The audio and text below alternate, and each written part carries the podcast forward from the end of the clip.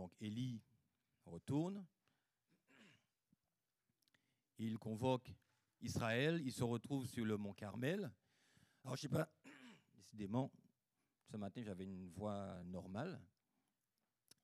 Ceux qui ont les petites cartes dans les Bibles, vous avez vu qu'il y a la mer, il y a les Philistins par en bas, et puis il y a une petite euh, montagne sur le, littoral, c'est par là le mont Carmel. Et c'est là que tout le monde se retrouve. Ils font une grande fête, une grande cérémonie. Euh, Élie donne au prophète de Baal la priorité. Vous allez invoquer Baal pour qu'il fasse pleuvoir la pluie. Alors Baal était considéré comme le dieu de la pluie. Et comme le peuple avait décidé que Dieu ne donnait pas merci, Dieu ne donnait pas euh, la pluie, ou plutôt comme Dieu a vu que le peuple s'était un petit peu égaré, il a dit, OK, vous pensez que c'est Baal qui vous a donné la pluie jusque-là? Eh bien, je vais fermer le robinet.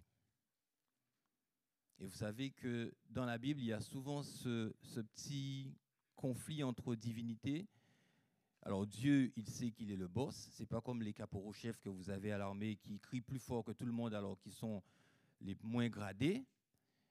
Lui, il va dire, je veux enseigner à ce peuple le droit chemin.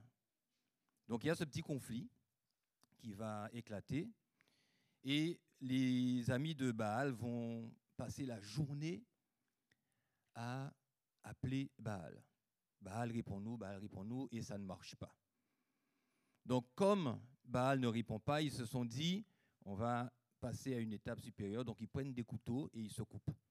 Donc il y a du sang, ils font, je ne sais pas pourquoi ils font ça d'ailleurs. Mais du coup, Baal ne répond toujours pas.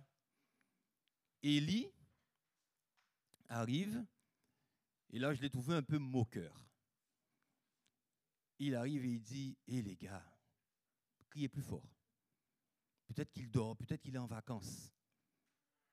Et ils crient et ils font encore plus de bruit sans que Baal ne fasse un signe. Alors, si vous lisez cette histoire dans écrit Ellen White, elle dit que Satan aurait voulu allumer lui-même le feu, mais il a été empêché de le faire. Parce que là, il s'agissait de montrer qui est le vrai Dieu. Celui qui va répondre en envoyant le feu, ce sera le vrai Dieu. Et quand l'heure du culte du soir arrive, Élie va prendre la parole et va dire, OK les gars, c'est bon, vous avez eu votre chance, mettez-vous de côté. Et il va demander de reconstruire l'autel. Donc on prend les cailloux qui étaient renversés, on va reconstruire un autel, on va mettre dessus le bois, on met dessus l'agneau pour le sacrifice, et il va demander de remplir d'eau, en fait de verser de l'eau sur l'autel. Et moi j'entends cette histoire, je suis tison. Mais un tison, ça réfléchit quand même. Et on vient de dire au tison que ça fait trois ans et demi qu'il n'y a pas eu de pluie et que partout est sec au point que Élie doit se déplacer. Quand une rivière s'achète, il va quelque part d'autre. Et là, Élie dit allez prendre de l'eau et verser dessus. Et je me dis mais où ils prennent l'eau? Et puis la conclusion à laquelle je suis arrivé, mais bien bien plus tard, j'étais à Collonges, hein, vous avez vu le chemin? Donc pendant tout ce temps-là, je me dis il y a des trucs bizarres quand même dans la Bible. Alors ma conclusion, c'est peut-être pas la bonne. En regardant la carte, ils sont près de la mer. Et dans la mer, le temps que la mer s'assèche, je pense qu'on a quand même du temps devant nous, c'est possible qu'ils aient été prendre de l'eau salée pour inonder au point de remplir tout le fossé qui était creusé autour. Et Élie va faire cette prière, Seigneur, montre aujourd'hui que c'est toi le Dieu d'Israël. Et le feu descend, brûle le mouton, le bois, les pierres et assèche l'eau.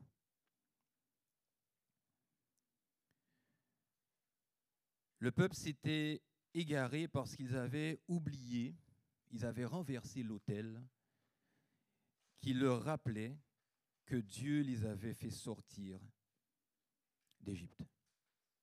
Dieu les avait libérés et se présentait comme étant celui qui libère, celui qui donne la vie. Alors j'aimerais que vous lisiez avec moi Deutéronome chapitre 6.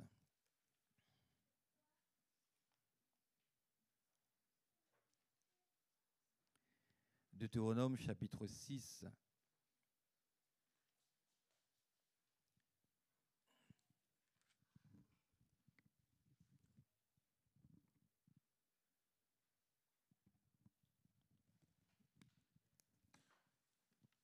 Verset 5 à 9. Deutéronome 6, 5 à 9. Tu aimeras le Seigneur ton Dieu de tout ton cœur, de tout ton être et de toute ta force. Les paroles que je te donne aujourd'hui demeureront sur ton cœur. Tu les répéteras à tes enfants. Tu en parleras quand tu seras assis chez toi ou quand tu seras en route, quand tu te coucheras ou quand tu te lèveras. Tu les attacheras sur ton bras et sur ton front. Verset 9, tu les écriras sur les montants de portes de ta maison et sur les portes de ta ville.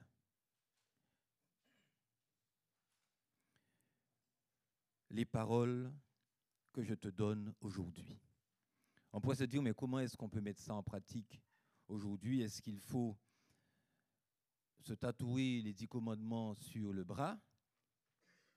Alors la réponse c'est non. N'allez pas dire après que le pasteur Mathieu a dit qu'on peut faire des tatouages. Écrire des choses sur le montant des portes, vous savez, les fameuses mezuzahs, quand vous entrez dans une maison juive qui rappelle justement ces paroles. Comment faire en sorte que les tout petits puissent trouver leur compte dans notre culte de famille. Tous les psaumes que je connais par cœur, je ne les ai pas appris. On les lisait tellement souvent à la maison que ça a fini par rester en mémoire. Alors aujourd'hui, on a les tisons qui doivent apprendre certains psaumes, certains versets pour les différentes euh, distinctions qu'ils passent. Mais à force de réciter ou de lire le psaume 100, et le vendredi, pour saluer le sabbat, le psaume 92, ce sont des psaumes qui sont restés ancrés. Et ce que vous semez dans vos maisons, assez tout petits, va germer et va les accompagner jusqu'au bout. Que ces paroles ne s'éloignent point de toi. Répète-le à tes enfants. Alors nous avons ce qu'on appelle de l'abus spirituel. Alors moi, je l'ai vécu, mais bien, j'en suis sorti. Hein. Dieu a dit qu'il faut obéir aux parents. Éphésiens 6. Donc c'est le premier verset que les enfants apprennent parce que, surtout quand ils sont turbulents. Donc du coup, toi, tu grandis en te disant, ah ouais, donc Dieu est d'accord avec maman et papa, peu importe ce qu'ils disent, il faut obéir. J'ai grandi en Guadeloupe, donc le plus beau des pays. Et ma mère nous disait, le sabbat, c'est le jour de l'Éternel, ton Dieu. Tu ne feras aucun ouvrage, et vous connaissez le verset qu'on apprend par cœur depuis tout petit. Et il ne fallait pas jouer au football, il ne fallait pas grimper aux arbres, en fait, il y avait tout un tas de il ne fallait pas. Au point que, en grandissant, lorsqu'on nous disait qu'est-ce qu'on peut faire le jour du sabbat, on répondait ben, il faut pas, il faut pas, il faut pas. Et ce sabbat-là, je reviens de l'église, on se change, on s'apprête à passer à table, et maman avait invité Tati Thérèse. Donc elles sont toutes les deux sur le balcon en train de regarder la campagne, et elles aperçoivent toutes les deux un corosol. Mais le corosol est à peu près à 4-5 mètres du sol. Donc on avait un grand corosolier qui montait comme un sapin. Et c'était le corosolier, le plus sucré de tous les arbres fruitiers qu'on avait. Donc il faisait cette taille-là et il brillait. Donc quand les corosols brillent comme ça, c'est qu'ils sont mûrs sur l'arbre. Et elle m'appelle Titi.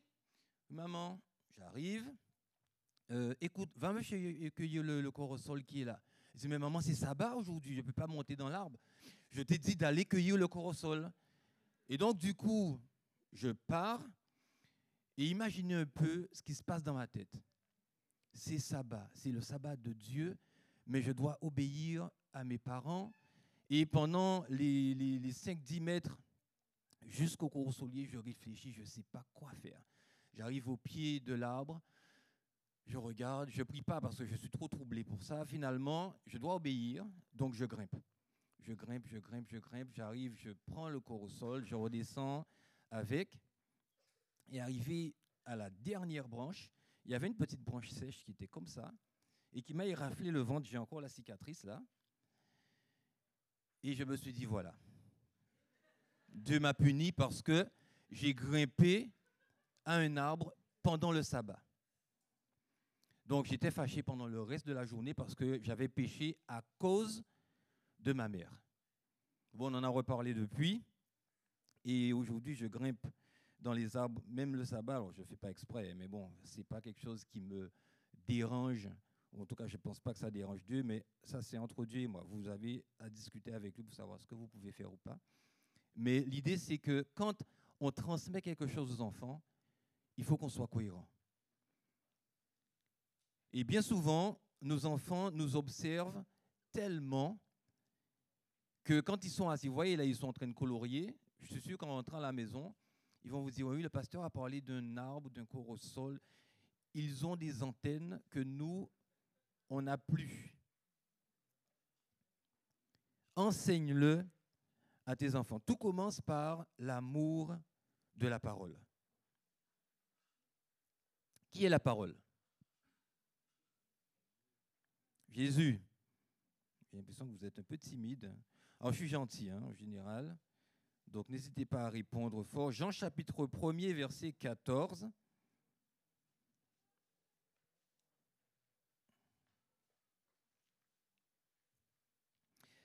La parole est devenue un homme et il a habité parmi nous.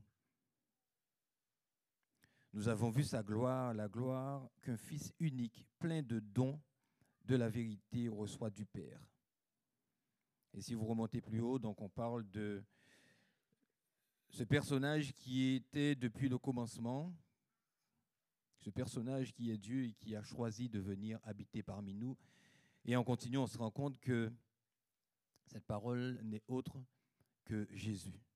Donc si j'aime la parole, et que je cherche à l'enseigner à mes enfants, j'enseigne Jésus aux enfants.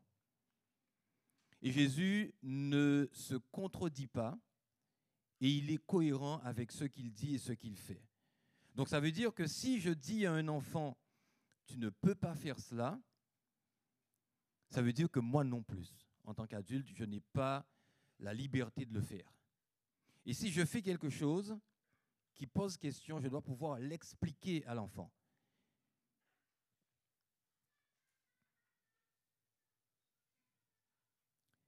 Et si pour moi c'est compliqué à expliquer, c'est que ce n'est pas clair. Alors je ne sais plus qui c'est qui disait, ce qui est clair s'énonce clairement et les mots pour le dire viennent aisément. Donc si vous n'arrivez pas à transmettre quelque chose, c'est que ce n'est pas encore clair pour vous. Alors, celles et ceux qui racontent les histoires des enfants, souvent nous utilisons des mots que nous avons dans notre langage d'adulte, et bien souvent, ça reste compliqué pour les enfants. Après, vous pouvez le voir, hein, vous regardez leurs yeux, et vous voyez qu'ils sont en pleine forêt, perdus. Il n'y a plus de petites miettes pour pouvoir retrouver le chemin adaptons nos langages, adaptons la parole aux enfants. Alors ce n'est pas limiter ou plutôt euh, diluer la parole, c'est trouver les mots justes pour qu'un enfant le comprenne.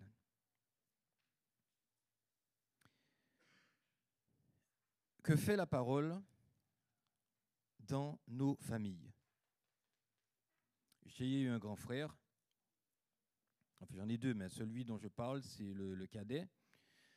Et l'image qui me marque, c'est que quand maman disait c'est le moment de faire le culte, donc nous on arrivait, parfois en traînant des pieds parce que bon on était en train de jouer, et euh, il faut tout arrêter pour venir.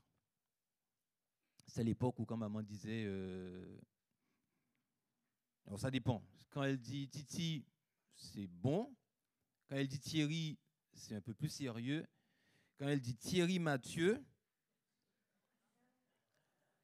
là, c'est compliqué. Donc, en général, elle appelait les enfants, c'est l'heure du culte. Donc, du coup, on arrivait, on essayait d'arriver tous en même temps. Et mon, donc le frère en question, quand il arrivait, donc il s'asseyait, déjà il souriait pas. Et puis quand on faisait la lecture, il était dans ses cheveux, il faisait des, des petites, euh, des petits locks là, des petites pointes là. Et, euh, et cette image-là m'a marqué. Je me suis dit, mais on dirait que ça l'ennuie. Et nous, on était là, on était plus petits, donc on, écoutait ce que maman disait. Mon père, il est parti, j'avais 12 ans.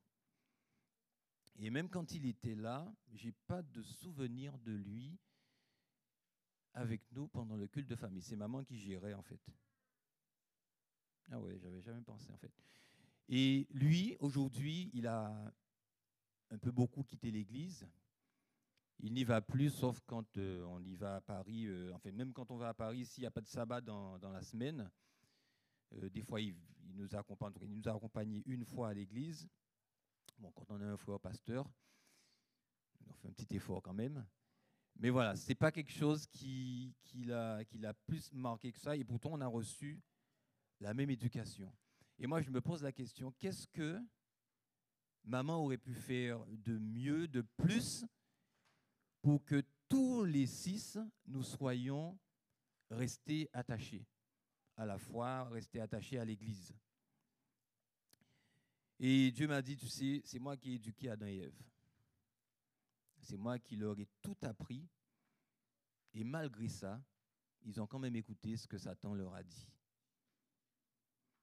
Alors moi qui ne suis pas Dieu, je me dis, ah, ça enlève quand même un poids sur les épaules. Donc vous aurez beau enseigner tout ce que vous voulez, si cette graine ne trouve pas le terrain qu'il faut, il se pourrait que l'enfant choisisse une voie qui n'est pas la bonne. Alors c'est vrai qu'il est écrit, instruit l'enfant selon la voie qu'il doit suivre, et quand il sera vieux, il ne s'en détournera pas. Dieu nous demande ici de faire de notre mieux, de mettre toutes les chances de notre côté pour que sa parole puisse germer dans le cœur de nos enfants. Mais bien souvent, notre nature nous rattrape et au lieu de nous concentrer sur cette mission que nous avons envers les tout petits, nous pensons à nous et à ce qui nous plairait.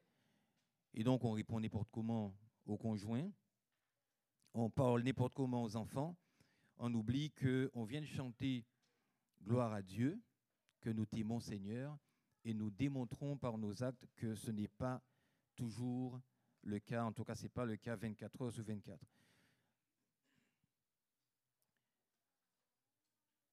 Dieu a prévu d'agir dans nos familles.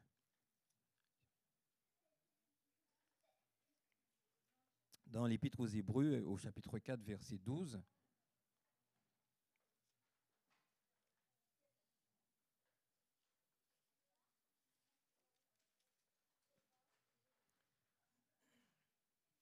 il est écrit en effet, la parole de Dieu est vivante et efficace. Elle est plus coupante qu'une épée à deux tranchants. Elle pénètre jusqu'au point où elle sépare l'âme et l'esprit, les jointures et la moelle. Elle passe au crible les désirs et les pensées du cœur. Il y a des jeunes qui me, disent qui me disaient une fois, Thierry, j'arrive pas à savoir qu'est-ce que Dieu veut pour moi. Et moi, je lui dis, et tu penses que moi, je le sais?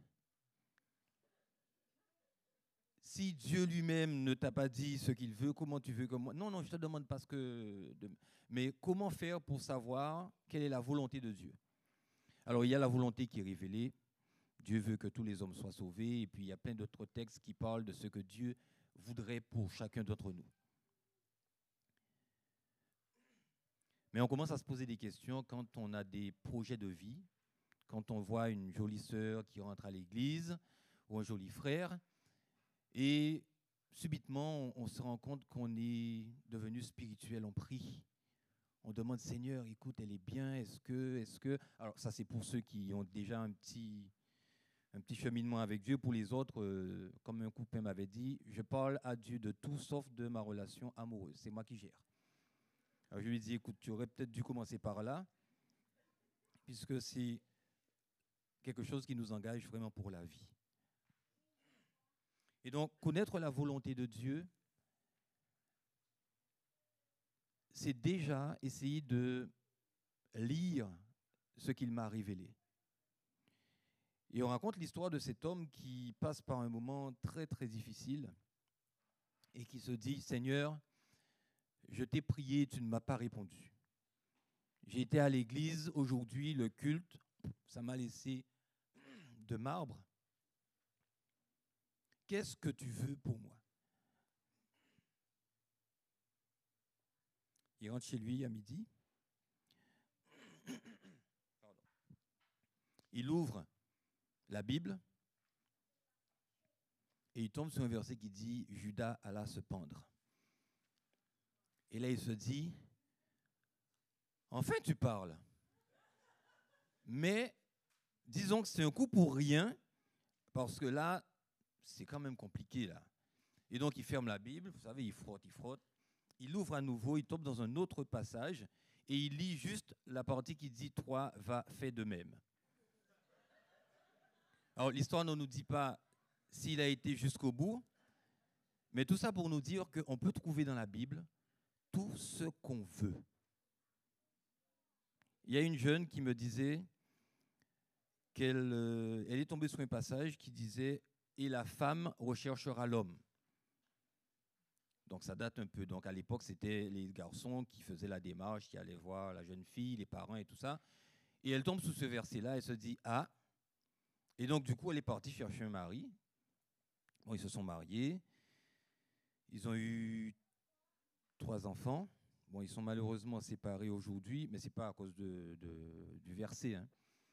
Mais ça peut vouloir, ça peut dire qu'on peut essayer d'interpréter la volonté de Dieu. Je connais aussi ce pasteur qui s'est dit Seigneur, j'aimerais trouver, j'aimerais que tu me dises, euh, que tu me donnes mon épouse. Voilà ce qu'on va faire on va, je vais aller devant la fédération. Donc ça se passe toujours en Guadeloupe. Hein. et la fille qui viendra à la fédération et qui sera celle que je dois épouser, il faut qu'elle ait une rose rouge dans les mains. Donc il part le matin tranquille, il va à la fédération, il s'assied. Il attend, il voit une dame qui vient, mais elle n'a pas de rose, donc il calcule pas. Une deuxième. Et puis, il y a celle qui arrive avec une rose rouge. Donc là, il se lève. Il va la voir, lui dit bonjour. Il fait connaissance et puis il lui dit euh, Vous cherchez quelque chose? Et cette dame lui dit Non, non, j'avais envie de, de, me balader, de passer par là. Et il lui dit Mais pourquoi vous avez une rose rouge? Elle dit Ben, j'ai trouvé cette, un marchand qui vendait des roses, j'en ai acheté une. Et là, il lui explique qu'il avait prié Dieu, machin, tout ça. Et donc la dame le regarde avec des grands yeux. Et elle lui a pas dit, ben, si c'est Dieu qui t'envoie, ben, je... non. Ils ont pris le temps de se fréquenter, d'apprendre à se connaître. Ils sont mariés, ils ont deux enfants. N'allez pas dire que le pasteur Thierry Mathieu vous a dit d'aller devant la fédération à Montpellier et de demander à Dieu d'envoyer quelqu'un. Dieu fonctionne avec chacun en tenant compte de qui on est. Et on peut faire toutes sortes de prières, mais il y a des prières qui, pour nous, alors comment dire, qui pour Dieu n'ont pas de sens, dans le sens où Dieu attend qu'on grandisse. Je me rappelle, Michel nous avait raconté dans une pastorale régionale, cette dame qui a prié, euh, son frigo est tombé en panne, son congélateur. Et elle a dit, Seigneur, il faut que tu fasses remarcher mon congélateur. Et Michel nous disait, mais comment on peut demander à Dieu de faire marcher un congélateur Parce que pour lui, c'était... Voilà. Et sa surprise, c'était que Dieu est entré dans ce truc-là, quoi. Le congélateur a marché. Jusqu'à ce qu'elle puisse trouver, euh, attendre le mois d'après, récupérer des sous, acheter un autre congélateur. On a un Dieu qui est surprenant. Mais la relation qu'on va développer avec lui, le temps que nous allons passer avec les enfants, va déterminer quel Dieu on leur présente. Moi, j'ai grandi dans une famille où je pouvais tout demander à Dieu, mais tout sans exception. C'est ce que j'ai vu maman faire. Donc j'ai grandi en demandant à Dieu tout ce dont j'avais besoin. Et avec le temps, j'ai réfléchi, j'ai grandi, j'ai mûri et je me suis rendu compte que Dieu ne fait pas pour moi ce que je peux faire moi-même. Parce que j'étais capable de m'asseoir, et puis Dieu m'a donné aussi une épouse qui m'a un peu secoué de m'asseoir et de dire Seigneur, écoute, là il nous manque 50 euros pour boucler le mois, tu peux les envoyer s'il te plaît. Elle serait plus du genre, ok, on va regarder dans la, s'il y a un bouquin qui traîne et qu'on n'utilise plus, on va aller à la FNAC le vendre. Dieu ne fait pas pour vous ce que vous pouvez faire vous-même. Il vous a déjà équipé, et c'est ce qu'on doit apprendre aux enfants. Il est capable, mais il choisit l'inaction parce qu'il veut nous mettre en action. Il faut vivre de la parole. L'homme ne vivra pas de pain seulement, mais de toute parole qui sort de la bouche de Dieu. Vous prenez le tram, vous descendez à la place de la bourse, et là, il y a un monsieur qui arrive et qui vous dit, j'ai rêvé de vous hier soir. Et donc je suis venu là et euh, je crois que c'est Dieu qui m'envoie pour vous voir. Je ne sais pas si vous êtes croyant, donc c'est la première fois que vous voyez la personne. Hein. Mais euh, dimanche, je crois que Dieu veut que nous puissions monter une église tous les deux. Parce que je lui ai dit, envoie-moi quelqu'un. Et dans le rêve, c'est vous que j'ai vu. Qu'allez-vous répondre à cette personne? Merci, au revoir.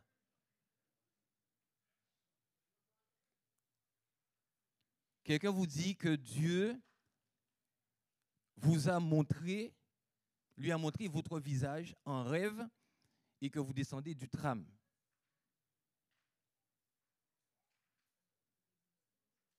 Comment? Un matin, j'étais encore couché dans mon lit et il y a un monsieur qui frappe. Enfin, il frappe. Il fait tout, tout, tout comme ça qu'on fait là-bas. Il n'y avait pas de porte, euh, il y avait la, petite barrière. Et donc ma mère qui va ouvrir, et je l'entends qui dit à ma mère, le Seigneur m'envoie te voir parce qu'il a un message pour toi. Ma mère lui dit, stop. Et elle lui dit, je ne suis pas fâché avec Dieu.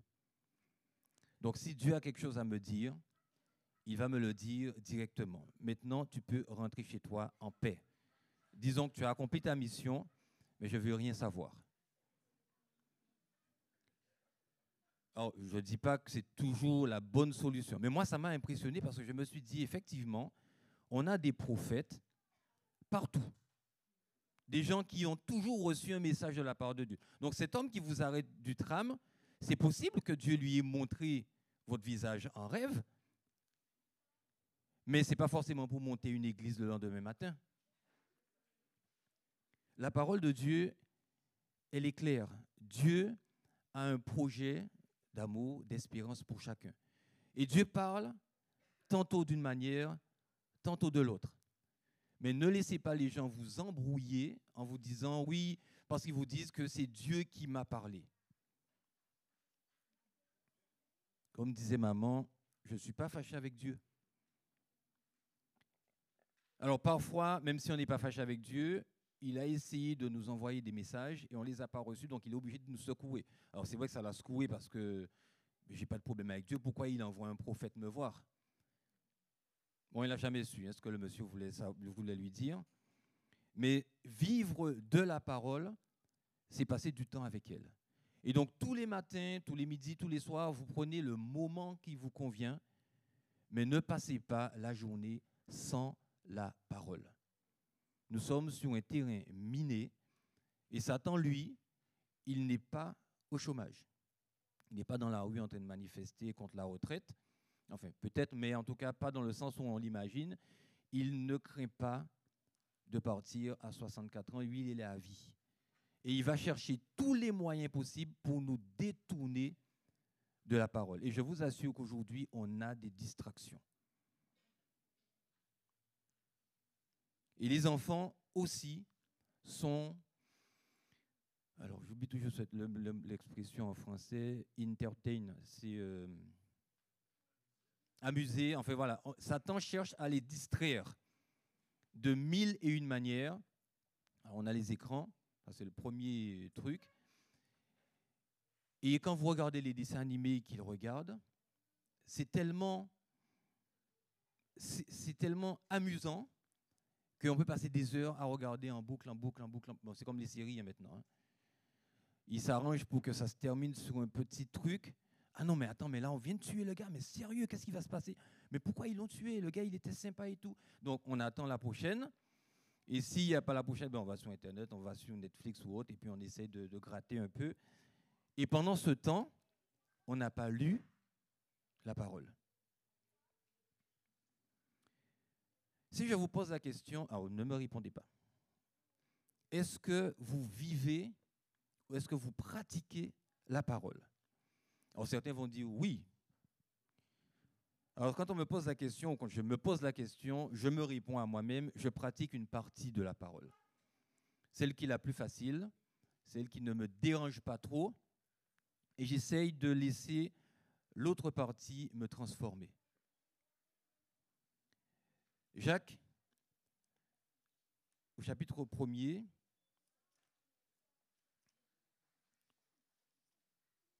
donc avant Pierre, Jacques 1, le verset 22 dit,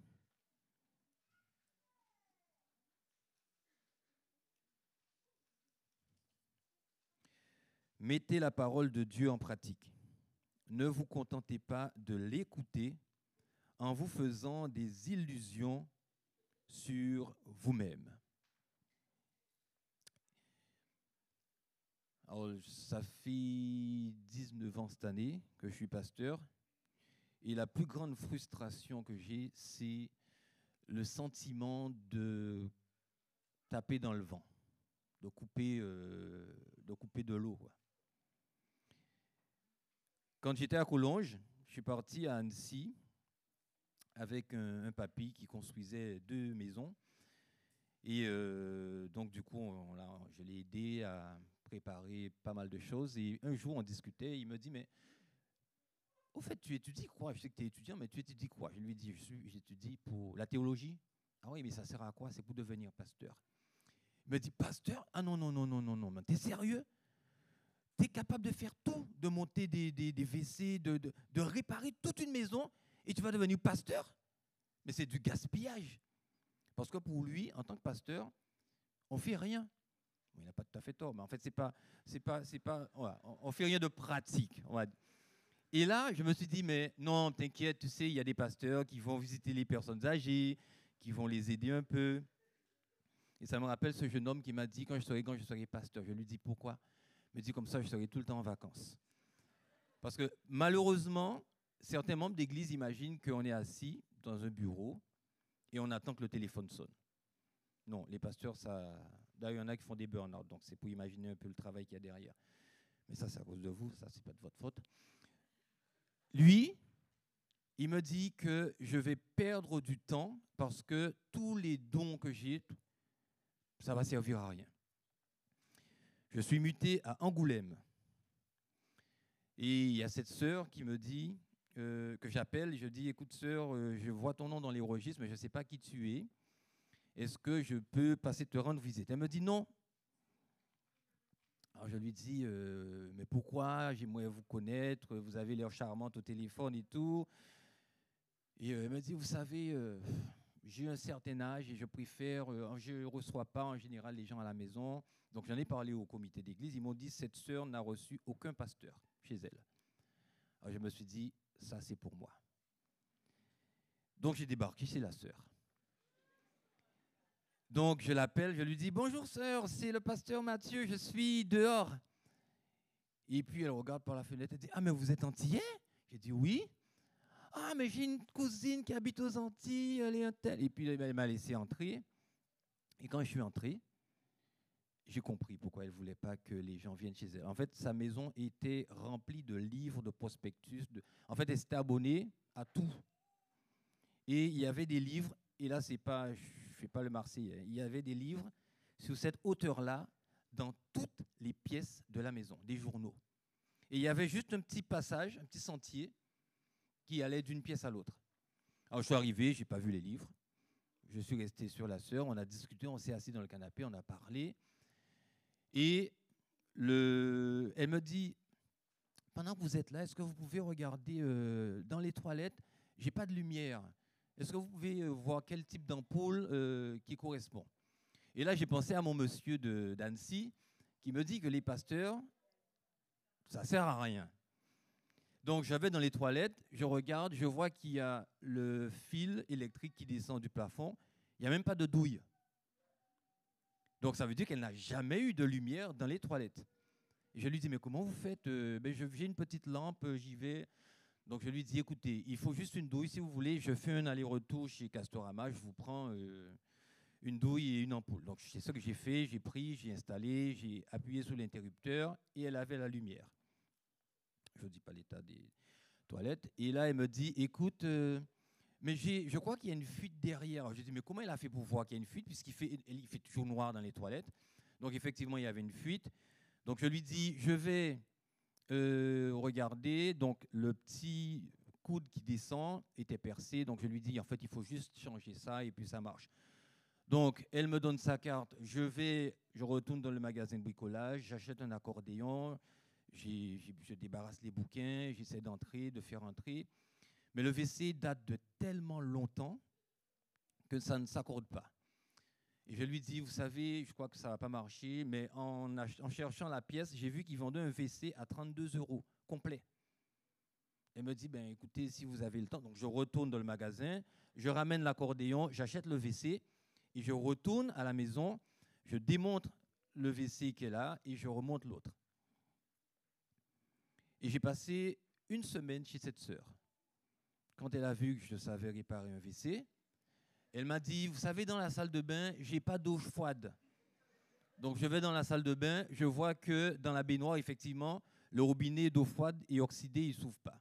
Donc je suis retourné le magasin et puis j'ai réparé ça. Après, elle me dit, dans la cuisine, j'ai pas d'eau chaude. Et j'ai passé une semaine, on a bricolé ensemble. Elle a passé l'aspirateur dans le petit couloir. Et le soir, je rentre à la maison, elle m'appelle et me dit, frère, ça faisait des années que je n'avais pas passé une journée aussi magnifique. J'ai eu l'impression d'être une exploratrice quand j'étais chez les jeunes, les, missionnaires volontaires à l'époque. Bon, elle s'est retrouvée après à l'hôpital parce qu'elle avait trop fait pour son âge. Et bon, elle est décédée maintenant. Et en rentrant à la maison, je me suis dit, Seigneur, tu m'as rendu capable de faire certaines choses. Et je te loue pour cela. Donc j'aime bricoler. Mais quand, en tant que pasteur, vous dites aux membres d'église, il faut être fidèle au Seigneur, il faut, il faut. À la sortie du culte, ah, pasteur, c'était une merveilleuse prédication. Je vous remercie du fond du cœur. Ah, c'était pour moi, c'était pour moi. Et dans la semaine, on apprend qu'ils se sont pris la tête avec euh, tel ancien, tel diacre. Je dis, mais c'était pour lui, mais c'est pas resté pour lui longtemps. Et c'est ça, en fait, la frustration que j'ai, puisque Jacques nous dit, ne vous contentez pas d'écouter la parole, mais vivez-la. Et les enfants sont les premiers à nous rappeler ce verset. Mais papa, je croyais qu'il ne fallait pas que... Vous savez, quand vous êtes dans la voiture, que vous rentrez entre l'église et la maison? Ah ouais, mais tu as vu euh, la sœur, comment elle était habillée? Oh là là, on nous a dit qu'il n'y avait plus de tissu quand elle a acheté son vêtement et tout. Et les enfants, ils sont là, ils disent rien. Et on les entend parfois qui discutent entre eux. Et on peut imaginer la petite qui dit Mais comment Il te restait plus de tissu Pourquoi ton vêtement il est trou comme ça? Et là, on se rend compte qu'on a semé quelque chose, mais pas la bonne chose. Ne vous contentez pas d'écouter la parole, mais vivez-la. Et le dernier verset que je vous propose, c'est Jean chapitre 14.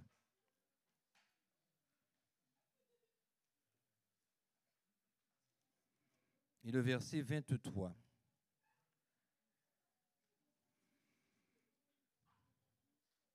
Jésus continue et dit, La personne qui m'aime obéira à ma parole, et mon Père l'aimera. Nous viendrons avec elle, nous viendrons à elle, mon Père et moi, et nous ferons notre demeure chez elle. Céline et moi, nous avons comme habitude, quand nous entrons dans une nouvelle maison, de prendre un temps pour demander à Dieu d'habiter avec nous, de s'installer chez nous. Donc on arrive à Collonges, on a logé à l'annexe, et donc on est arrivé, on a posé nos valises, on a dit Seigneur, écoute, ici c'est chez toi, tu viens quand tu veux, tu envoies les anges. Il y a un frère qui me dit Thierry, euh, il y a une sœur de l'église, de, ma, classe, qui, ne va pas bien. À chaque fois qu'elle ouvre la Bible, elle, voit les chiffres, les lettres qui marchent, les trucs, donc elle n'arrive pas à lire sa Bible. Et elle n'arrive pas non plus à étudier le grec et l'hébreu, c'est compliqué. Donc, est-ce que tu veux bien qu'on aille prier euh, avec elle? Et comme j'aime beaucoup ça, donc on a pris rendez-vous, on est parti à la clairière, donc le dortoir des filles. On va dans la chapelle, on commence à, donc lui, il commence à prier, et au moment où il commence à prier, la fille pour qui on prie se met à rôter, mais de manière successive. Donc les yeux sont fermés parce que depuis tout petit, on m'a dit, il ne faut pas ouvrir les yeux pendant la prière. Et c'est après que j'ai compris que c'est pour éviter d'être distrait. Et là, donc, du coup, mes yeux sont fermés et je ne les ouvre pas. Mais je l'entends qui rote, qui rote, qui rote. Et donc, quand il dit Amen, elle s'arrête. Donc, on ouvre les yeux, on se regarde, elle sourit et tout. Et moi, je commence, ben, notre Père qui est dans les cieux. Et là, elle recommence à roter. Et cette fois-ci, je me dis non, je vais ouvrir les yeux pour voir si elle ne fait pas exprès. Et au moment où j'ouvre les yeux, je vois Satan qui me regarde. Un regard d'une méchanceté, d'une cruauté que j'avais jamais. J'ai fermé les yeux. J'ai dit Seigneur Jésus, nous te remercions. Amen. J'ai arrêté la prière. Elle a arrêté de rôter. Elle a retrouvé son sourire. Et j'ai dit au frère, tu sais, on va s'arrêter là pour aujourd'hui parce que ce n'est pas juste une histoire banale. Il y a plus derrière. Donc on a discuté avec cette sœur, on lui a dit, écoute, on va revenir dans une semaine. Donc entre-temps, on a été parler avec d'autres collègues étudiants. Et on l'a accompagné, euh, c'était une histoire vraiment euh, bizarre. Je rentre le soir à la maison. On va dormir, Céline et moi. Et en pleine nuit, vers, plutôt vers le matin, vers 3 heures du matin, on est réveillé en sursaut par une présence. Donc c'est comme si Satan se balade à côté du lit mais vous savez, ce, sentiment de, de, de truc malsain. Et là, on se réveille, on reste sous la couette, et à genoux sous la couette, on dit Seigneur, quand nous sommes arrivés dans cette maison, nous t'avons invité à habiter avec nous. Alors, lui, il n'a rien à faire ici. Alors, s'il te plaît, tu le mets dehors.